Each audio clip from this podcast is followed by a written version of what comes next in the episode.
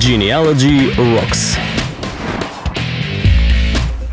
Вспомогательные исторические дисциплины.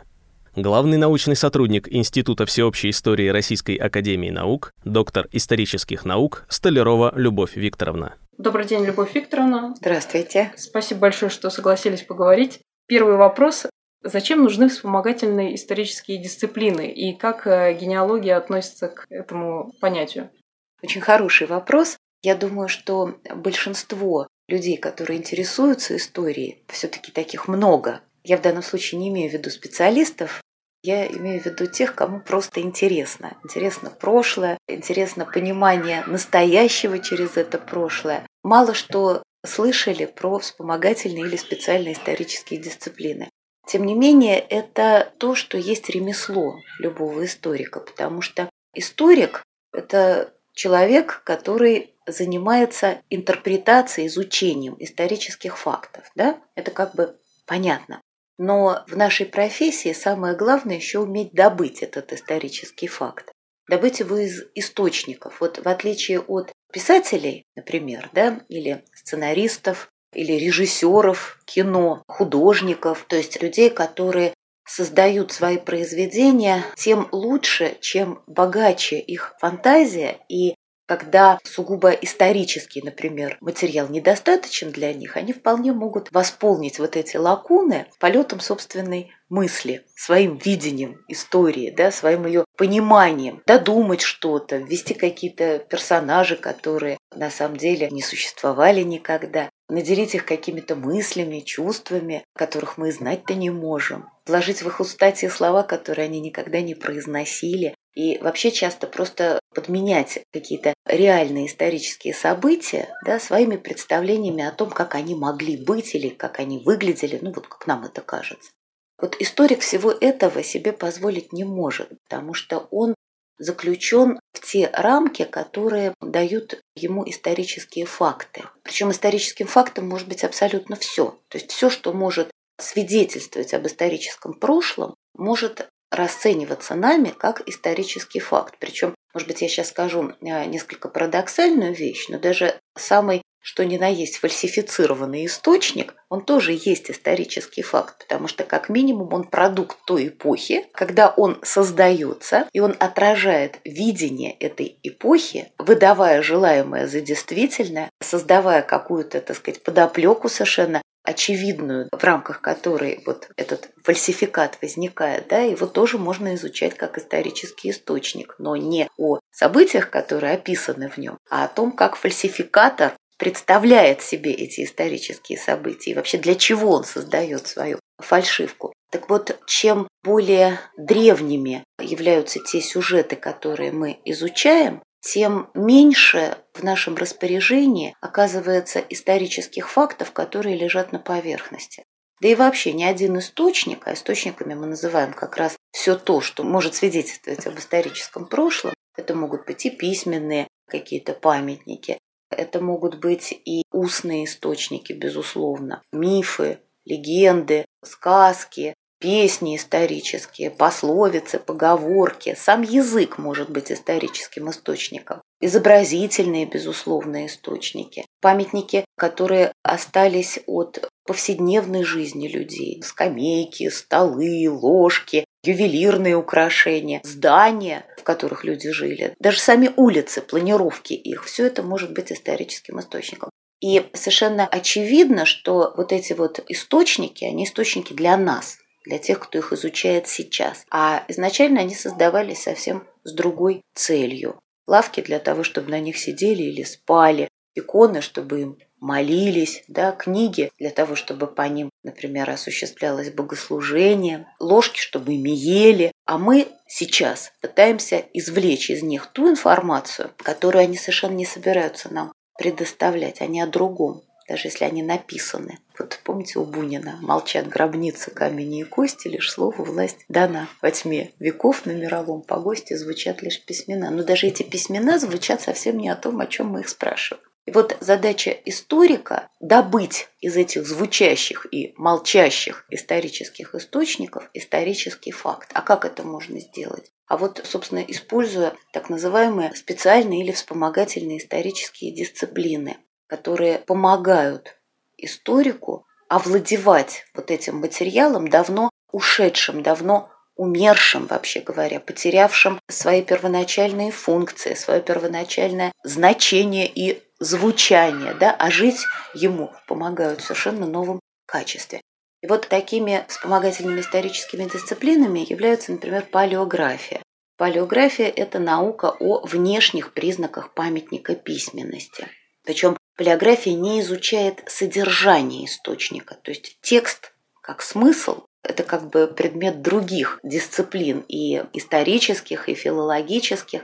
Сначала бывает важно просто датировать недатированный документ. Причем документ, в котором нет информации, намекающих хотя бы на дату, потому что текст его абсолютно стандартен, традиционен, да, он канонический, например. Ну, попробуйте датируйте какое-нибудь средневековое Евангелие богослужебное, да, по содержанию это сделать совершенно невозможно. Мы можем это сделать по тому, каким почерком написано это Евангелие, да, на какой бумаге или на каком пергамене, то есть на каком пищем материале это сделано, как использовался декор и какого типа был этот декор, какие орнаменты, какие миниатюры, какие чернила, да, какие другие пигменты использовались для того, чтобы переписать эту рукопись. То есть вот эти вот внешние признаки в своей совокупности позволяют решить довольно много задач. Во-первых, датировать недатированный источник, как я уже сказала. Во-вторых, примерно определить, где этот памятник письменности мог быть написан. То есть, смотрите, мы локализуем его во времени и пространстве. Это для историков всегда очень важно знать, когда и где тот или иной источник был создан. А следующий вопрос мы уже будем задавать к содержанию. Почему он возник? С какой целью? Еще какие задачи решает палеография? Палеография помогает установить, не фальшивый ли перед нами источник. Вот есть такие понятия, как подлинность и достоверность. Они совершенно разные, хотя очень близко стоящие друг к другу. Я думаю, что всем нам доводилось понимать, что далеко не всякий подлинный источник достоверен. То есть с точки зрения содержания он может давать такую информацию, которая ну, абсолютно ничему не соответствует, да, но при этом по своему происхождению он абсолютно подлинный. То есть подлинным мы называем тот источник, который действительно происходит от того автора и является продуктом именно того времени, за которое он себя выдает.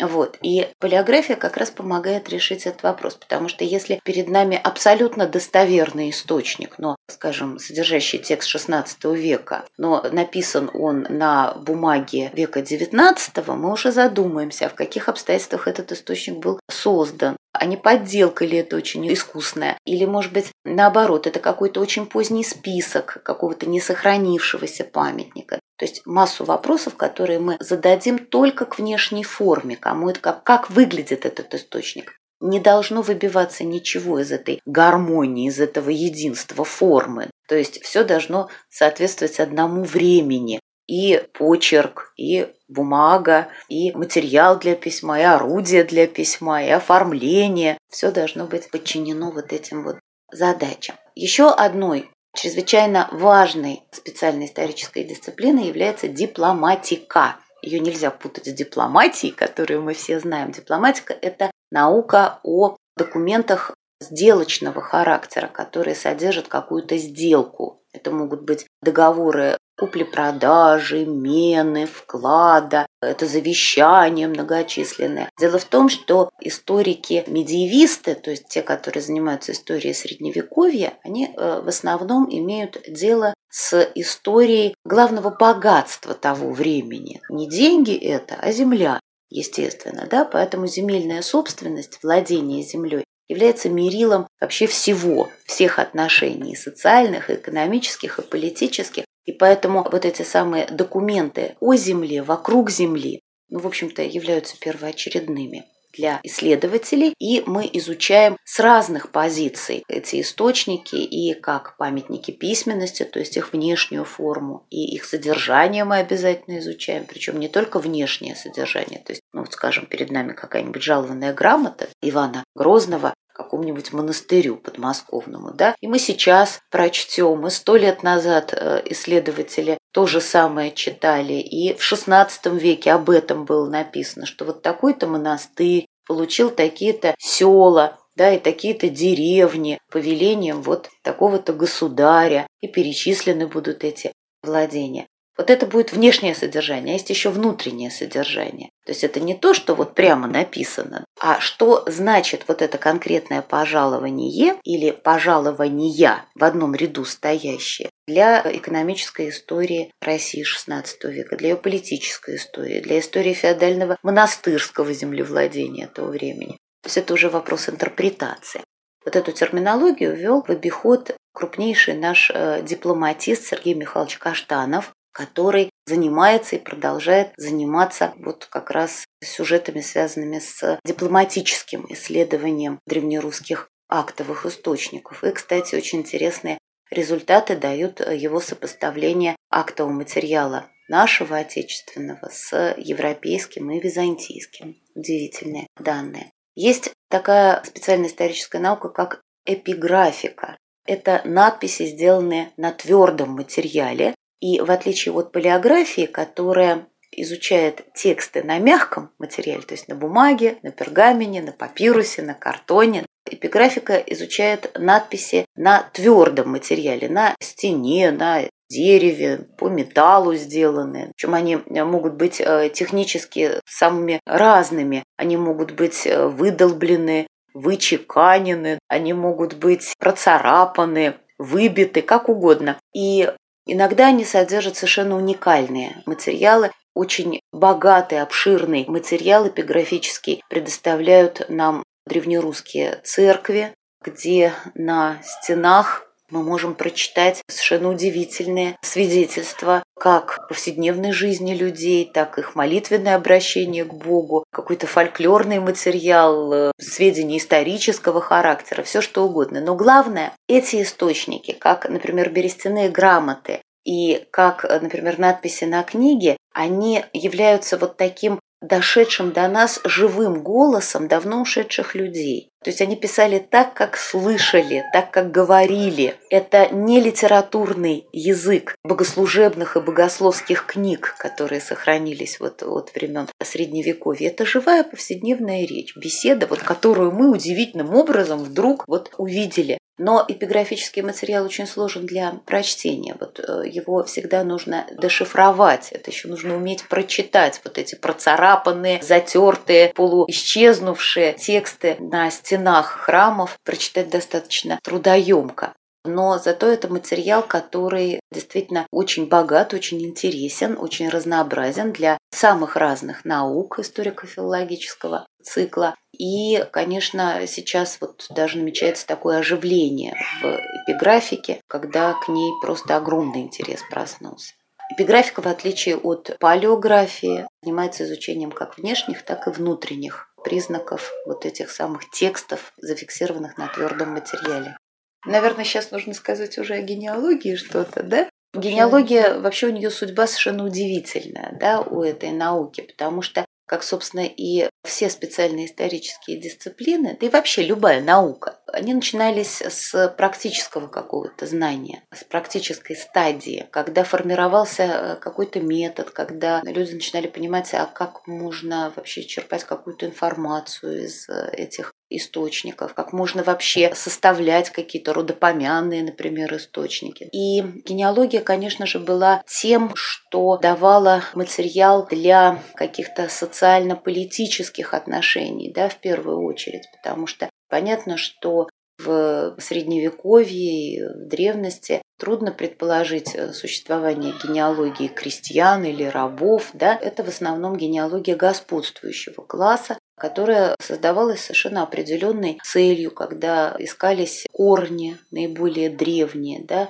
искались какие-то отправные точки, от которых можно отсчитывать историю династии. Эти точки были часто легендарными или сказочными, или героическими, вот, редко достоверными. Когда генеалогии возводились то к античным богам, то к римским императорам, то к каким-то диковинным животным. Это все абсолютно понятно. Со временем генеалогия стала инструментом для взаимоотношений внутри классов, да, когда возникали какие-то феодальные споры, когда возникали споры о землях, о владениях, о крепостных, да, да, наконец, о самой родовитости, потому что есть такое понятие, как местничество, да, и вот этот вот факт местничания, то есть определение своего места как можно более высокого в зависимости от знатности, вот он долгие времена был основанием для назначения на службы, для делания карьеры, для приближения к государю, для удаления, наоборот, от трона или от каких-то благ. Поэтому это чрезвычайно вот такой вот э, важный инструмент в донаучный еще его период. А сейчас это для нас богатейший вообще источник по и политической истории, конечно, и по социальной истории, и по экономической истории. Это источник о происхождении целых родов, целых кланов, семейств. И, в общем-то, огромным достижением современной генеалогии становится то, что историк имеет возможность сейчас выходить за рамки вот этих вот прежних узкосословных каких-то возможностей, да, когда генеалогии строились в отношении исключительно представителей господствующего класса. Мы сейчас прекрасно разрабатываем и купеческие генеалогии, и крестьянские генеалогии, и чрезвычайно разбужен интерес в нашем обществе к своему собственному происхождению, к своим собственным корням у наших сограждан. И это очень похвально, потому что, в общем-то, это очевидный факт. Мы, как правило, помним не больше трех поколений своего рода. И очень важно, пока живы еще наши предки, расспросить их, записать побольше, собрать какой-то уникальный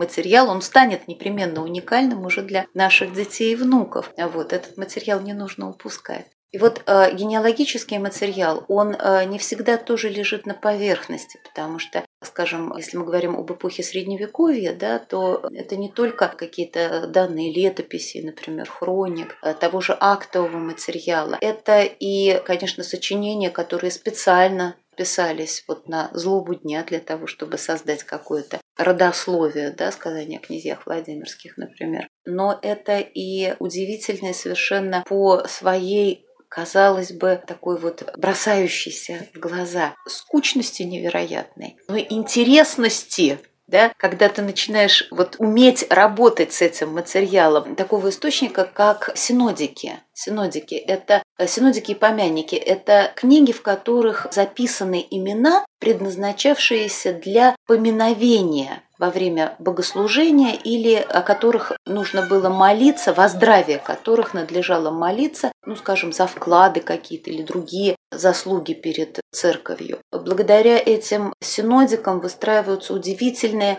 связи между представителями разных родов, это матримониальные всяческие связи, это мы узнаем, скажем, очень много о традиции именно речения наших, скажем, князей, церковных иерархов, мы узнаем э, более точно о каких-то поколениях, да, какие-то неизвестные князья даже всплывают, потому что вот э, все очень систематизировано в этих самых синодиках и помянниках. Поэтому источник, который, вообще говоря, просто кладезь для ума пытливого, потому что умея работать с ним, историк превращается просто в самого настоящего детектива. Ему приходится всего лишь по именам и возможным каким-то брачным связям, которые прослеживаются, реконструировать целую историю. Это удивительный совершенно материал. Я думаю, что следовало бы, наверное, назвать еще один очень интересный такой вот э, круг источников, которым занимается такая специальная историческая дисциплина, как сфрагистика, это печати, наука о печатях. Печати ведь тоже очень важный генеалогический материал, и, кроме того, это материал такой историко-юридический, потому что печать – это удостоверительный знак, который чрезвычайно важен, и те изображения и надписи, которые имеются на печатях, они тоже подлежат анализу, они подлежат исследованию, и часто э, позволяют нам раскрывать какие-то совершенно неизвестные страницы истории и те же генеалогические связи исследовать. Поэтому интересующимся генеалогией я очень советую обращать внимание и на сфрагистический материал. Он, безусловно, чрезвычайно интересен. Хотелось бы мне также назвать э, такую историческую дисциплину, как хронология, историческая хронология. Это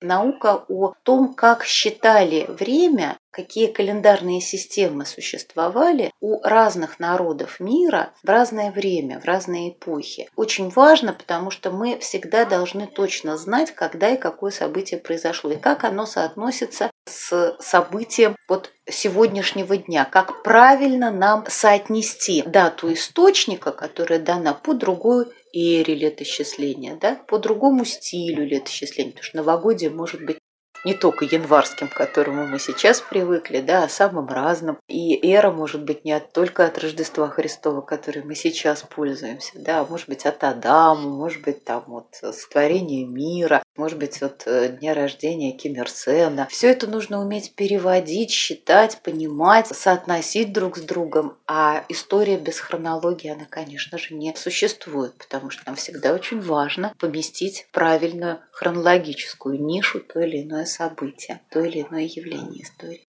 И э, историческая метрология – это наука о мерах и весах, как считали поверхности, как считали объемы жидких и сыпучих тел. Ведь не всегда же была метрическая система мер. Как мерили поверхности, почему мерили человеческим телом в разных, так сказать, участках нашей планеты, да, на разных языках, но тем не менее, то, что мы по-русски называем аршин, э, локоть, это, так сказать, всегда находит соответствие и в других странах, да, в других источниках, потому что человек действительно такой вот микрокосм, да, и мир собой мерит, и воспринимает этот мир через себя, и повторяет как бы его анатомически, да, очень интересно. Существует масса специальных исторических дисциплин, которые связаны с генеалогией. Это геральдика, например, да, наука о гербах, причем гербах как личных, так и, скажем, гербах городов, да, или гербах государств. Это аномастика, чрезвычайно важная историческая дисциплина, которая говорит нам о происхождении тех или иных имен. Это историческая топонимика, историческая топография, то есть э, масса таких дисциплин, без понимания и знания которых мы не способны решить главную свою задачу, то есть интерпретировать источник, то есть добыть из источника исторический факт.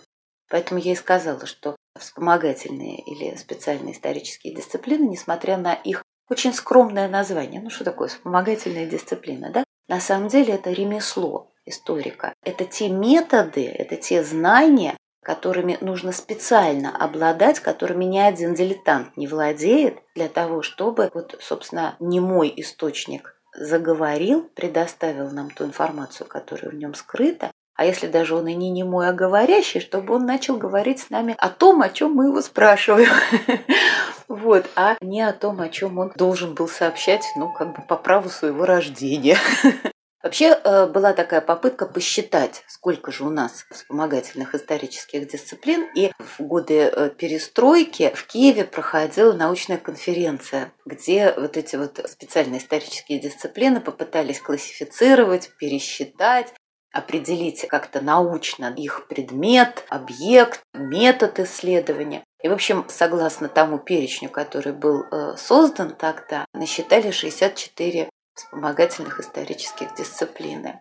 Вот. Есть совершенно такие экзотические, как, например, там фалеристика, да, или основы социального этикета, или спорные, когда выделяют в отдельную дисциплину берестологию, например, то есть науку о берестяных грамотах потому что есть специальный предмет, метод их исследования, объект, как бы задачи тоже свои. Вот, но это э, на самом деле абсолютно не важно. Я сейчас назвала самые основные исторические дисциплины. Поделяются они действительно по наличию какого-то объекта для исследования, да, предмета исследования, задач, которые ставятся, потому что решению каждых задач прикладываются какие-то методики. Вот э, если есть особая методика, да, требующая особых каких-то навыков, особого искусства, ну, тогда мы уже можем говорить о рождении какой-то научной дисциплины. Но вообще, конечно, это не только наука, это еще и искусство, потому что, скажем, занимаясь палеографией, изучением внешних признаков памятников письменности, вы должны быть очень наблюдательны. Вы должны запоминать малейшие нюансы, которые, может быть, даже языком ты и не опишешь всегда, да, вот обладать каким-то особым чутьем да, хорошо, сейчас у нас есть фотографии, там всякие разные, э, так сказать, технические возможности, да, прочитать надпись там в каком-то инфракрасном излучении, да, или там увидеть на специальных аппаратах водяные знаки. Но раньше это все делалось глазом человеческим, да, делалось на основании кропотливейшей работы, очень сложной, потому что от этого слишком многое зависит. Может быть, очень маленькая изначальная задача поставлена, ну, например, просто вот определить, когда был написан источник, ну хотя бы столетие, с точностью до столетия, но если до, с точностью до полустолетия, это счастье применительно к там, глубокому средневековью. А уж если с точностью до четверти столетия, ну это вообще невероятный праздник, да, у историка. Вот такая вот, казалось бы, мелкая задача, а э, не зная, когда вы, э, этот источник появился, мы не можем решать другие. И вот иногда на это уходили целые годы для того, чтобы доказать, что да, действительно, вот этот источник – продукт именно этого времени. Поэтому вспомогательные исторические дисциплины – это не всегда только наука, это еще, конечно, и искусство, это интуиция. И главное – огромная любовь к этому делу, потому что, занимаясь всем этим, историк как раз и остается историком, то есть тем человеком, который профессионально работает с архивным материалом, который идет в архив. Историк не может не работать в архиве, потому что тогда он останется на уровне «а я так думаю». Это немножечко другой подход. Наверное, он тоже имеет право на существование, но э, с моей точки зрения настоящее историческое исследование, оно всегда основано на тщательном выявлении фактического материала и попыток уже из этого материала исходя родить какую-то концепцию, потому что все, что есть история, это всего лишь концепция. Это та маленькая щелочка, это та маленькая дверца, которую мы чуть-чуть, вот по мере того, что нам дают возможность почувствовать эти самые исторические источники, приоткрываем в прошлое. И это всегда еще наша интерпретация. Так же, как перевод любого литературного произведения, это в первую очередь его интерпретация. Поэтому нужно читать подлинники и ходить в архивы. Спасибо большое, Любовь Викторовна. Очень интересно было, и я надеюсь, что у нас будет э, еще возможность продолжить это интервью. Так что, дорогие слушатели, ждите второй части. Спасибо. До свидания. Всего доброго. Genealogy Rocks.